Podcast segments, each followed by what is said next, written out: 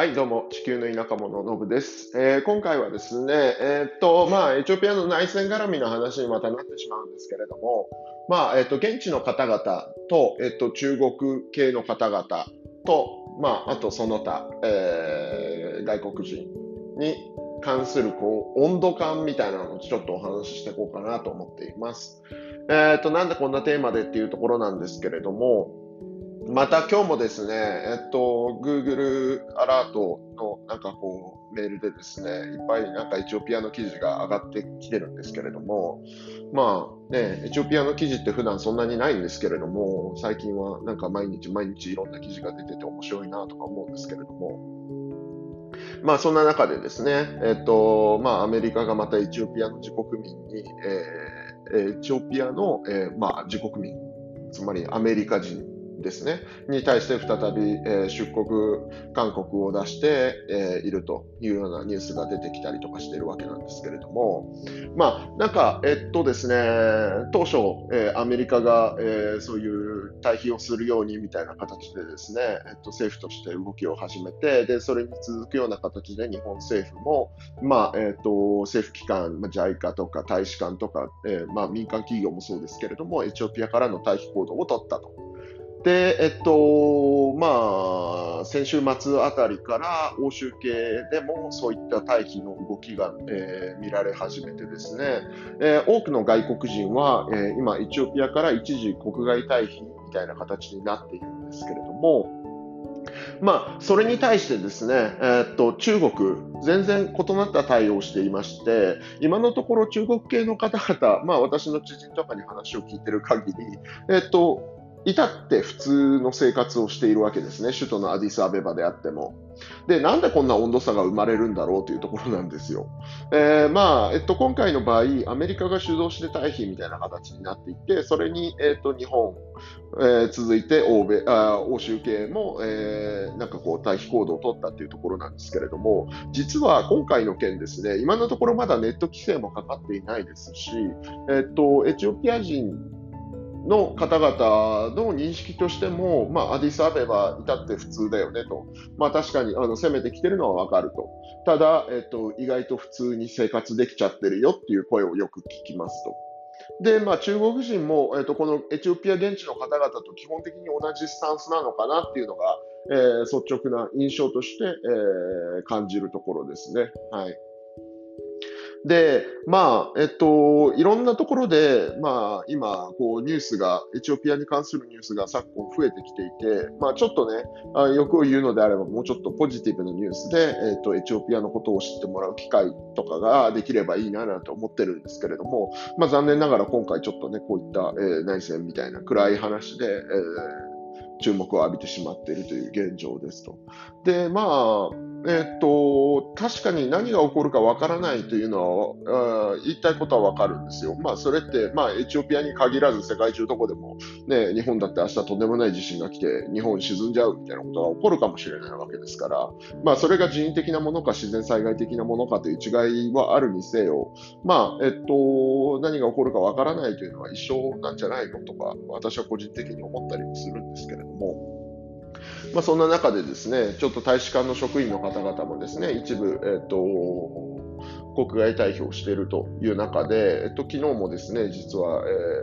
ー、まあ、大使館の方々からですね、えー、心配する声というか、まあ、こんな状況ですよね、みたいな話をちょっと聞いたりとかしていたんですけれども、まあ、なんでこんなに温度感違うのかなっていうところなんですけれども、実はね、今回の件、いろいろとフェイクニュースも出回っていて、まあ、例えばその、これ、えっと、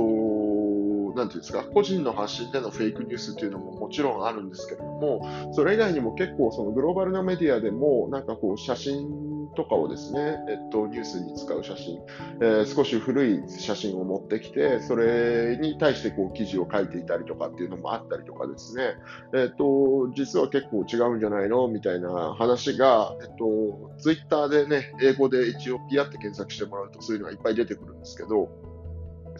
うん、なんかやっぱりね、こう、うん残念ながら、そのエチオピア国民の多くは悲しんでしまっていると。で、中国は、えっと、結果的にですよ、えっと、割と平常運転で暮らしているがために、まあまあ、あのエチオピアのこう印象を声に下げるような行動をしていないというところで、より一層、あのエチオピア人的には、まあ、中国人に対して、えーと、シンパシー的なものを感じているのか感じていないのかっていう感じですね。はいで、えっと、この辺の動きに関連して、その、私もツイッター結構眺めてたりとかするんですけど、実はエチオピア国民だけじゃなくて、この動きが、えっと、アフリカの他の国々にもちょっと広がってきてるのかな、みたいな感じでですね。えー、っと、確かハッシュタグノーモアみたいな感じでですね、要はアメリカが、その、エチオピアに内政干渉的なことをしてるんじゃないかというようなことで、えっと、エチオピア、まあ、その、今年選挙あったわけですけれども、まあ、アビーさんが、えー、選ばれたわけですね。多くの方々に、えー、支持されて。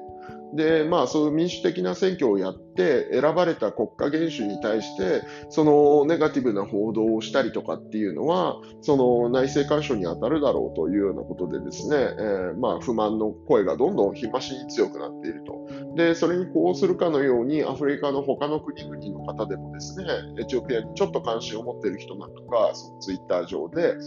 まあ、アメリカがこういうことをするのもうやめにしないかみたいな感じでですね、エチオピアを応援するというような感じで、徐々に徐々にですね、えー、アフリカ対アメリカみたいなこう対立構造に、えー、なんかこう移ってきてる、そのメディアの報道姿勢とかっていうところでですね、えー、移ってきてるのかななんて思いますね。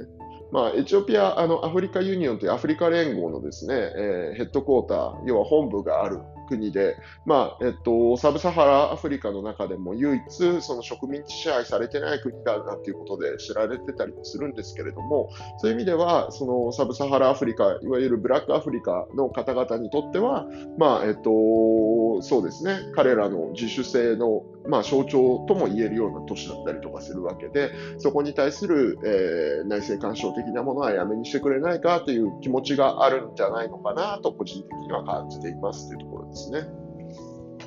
まあ、意外とね、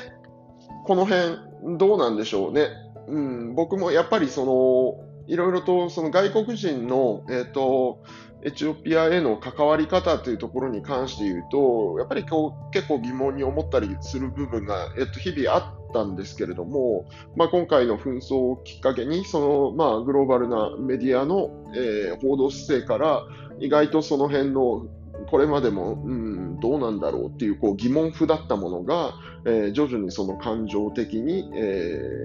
ー、ネガティブな、まあ、ああいつら許せないみたいな感じにですね、動いてきてしまっているのかなというのはちょっと感じたりするわけです。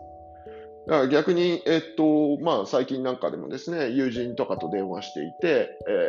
えー、まあアディスアベバに住んでる友人とか電話していて、え大丈夫なの？とかって聞くとですね、何が？みたいな。大丈夫に決まってんじゃんみたいな、別に普通に平和だよみたいな感じでですね、言われたりとかして、いや、そうだよねっつって、いや、分かってる分かってるみたいな話をするんですけど、そうやってね、みんなね、あの、欧米系のメディア、まあ日本も含みますけど、まあメディアがエチオピアを陥れようとしてるみたいな感じでですね、ちょっと不満の声が日増しに強くなってきてたりするという現状があると。まあ、ただ、実際ね、えっと、今後どうなるかっていうのは、それこそ TPLF の幹部とか、まあ、えっと、連邦軍の方の、まあ、フェデラルアーミーのその上の方の人たちしかどうなっていくのかっていうのは正直よく分かってないところかもしれませんが、まあまあ、引き続き、アディスアベバは報道、まあ、日本で報道されている、日本語の媒体で報道されているようなものほどのえー、緊張感は感じられていないかなというところですね。まあ、ただ一方でですね、交通の要衝みたいなところを TPLF も抑えて、なんか兵糧攻めみたいな感じでしようとしてたりとかするので、その辺がですね、ちょっとじわじわじわじわこう、ボディーブローのように効いてきて、またこうインフレしたりとかですね、えー、まあ、もろもろその物品が入ってこないとかっていうところで、えー、問題が生じてくるような気は正直ちょっとしているんですけれども、まあその辺は今後のまあ、この問題がいつまで続くのかというところにも関わってくるのかなと思いますが、まあ、引き続き、まあ、ウォッチしていきたいなというようなところですね。はいまあ、いずれにせよ、その温度感としては、えっと、意外と、えー、差があるよと。まあ、一方で、まあ、ちょっとその、まあ、欧米寄りの話もするとですね、えー、実は昨日大使館からメールが来たんですけれども、まあ、オロミア州、アディサベバを取り囲むようにしてある、まあ、えっと、一番でかいオロミア州、まあ、オロモの人たちの地盤ですね。の州があるんですけれども、そこで、えっと、ちょっとですね、夜間の外出禁止令みたいなものが出たと。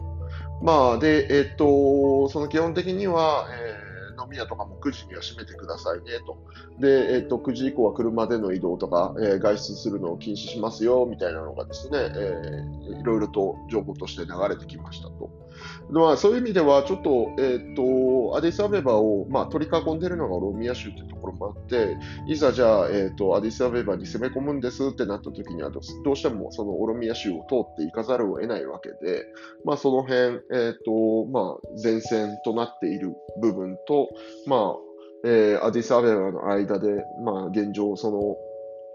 板挟みになってしまっているオロミア州なんですけれども、まあそういうようなことが起きていて、多少その、まあ予防をする上で、今後のその進行、アディスアベバ進行みたいなところを予防する上で、そういったところでの緊張感はちょっと増している部分もあるのかなというところです。はい。まあ、ちょっとね、引き続きなかなか思うように動けず、なおかつ、やっぱりその移動も多少制限されつつある中で、うんまあ、今後、引き続きね、いろんな情報、まあ、現地の情報と、まあえー、グローバルなところで流れている情報と見極めた上で、ちょっと対応していこうかなと思っています。というお話でした。では、また。